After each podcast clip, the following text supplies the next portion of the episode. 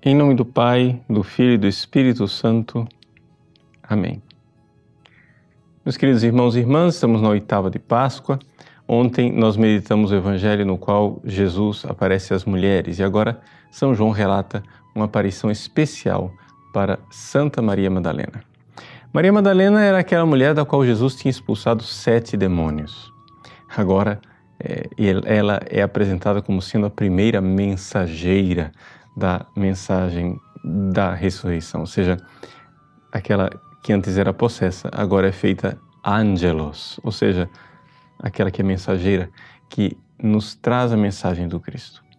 Mas todo o contexto do Evangelho nos coloca é, diante de um ambiente em que nós temos ali o jardim, como se fosse aquele jardim é, primitivo, onde Adão e Eva pecaram e puseram tudo a perder. Aqui nós temos um jardim onde tudo está sendo recriado, tudo está recomeçando. Jesus se encontra com Maria Madalena. É interessante que São Gregório Magno diz que Maria Madalena confundiu Jesus com o jardineiro. Mas na verdade, ele diz: embora ela tenha errado, ela acertou. Por quê? Porque de fato Jesus estava ali como jardineiro para plantar na sua alma a fé na ressurreição. Plantar na sua alma uma transformação interior para que ela pudesse cumprir a sua missão, a missão de anunciar este evangelho, o evangelho da ressurreição. Mas não somente isso. É necessário que nós compreendamos que o Cristo tocou o coração de Maria Madalena agora de uma forma diferente daquela primeira vez que ele expulsou os demônios dela. Ela antes era conhecida como a prostituta, aquela é, pecadora. Pois bem, muitas e muitas vezes Maria Madalena derramou lágrimas, lágrimas de arrependimento, de compunção pelos seus pecados.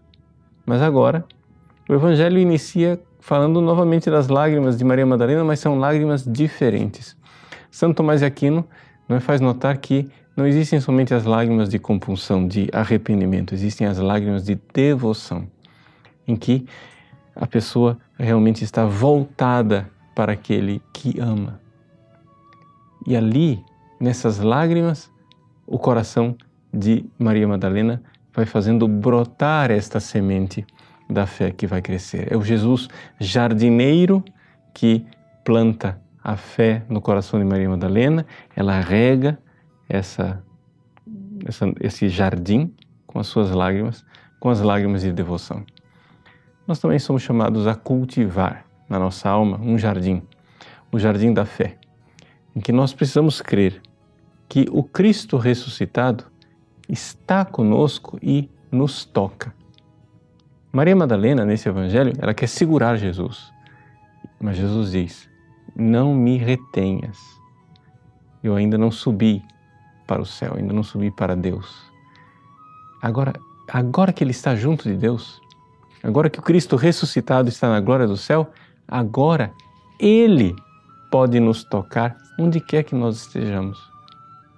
Aqui a beleza de nós sabermos que este divino jardineiro pode tocar nosso coração a todo momento e que, tocando o nosso coração, nós podemos, como fruto da devoção, ver a fé crescer dentro de nós e ver que nós vamos crescendo espiritualmente. Que esta oitava de Páscoa seja para você renovação na fé no Cristo ressuscitado, não somente como quem acredita numa notícia de algo espetacular que aconteceu no passado, mas para você saber que ele que subiu para o seu Deus e nosso Deus, seu Pai e nosso Pai, ele agora pode tocar você. Toca você não somente na Eucaristia, quando você comunga, mas todas as vezes que você, num ato de fé e de devoção, se põe diante dele, ele toca e quer cultivar em você e fazer em você o jardim das suas delícias. Deus abençoe você. Em nome do Pai e do Filho e do Espírito Santo. Amém.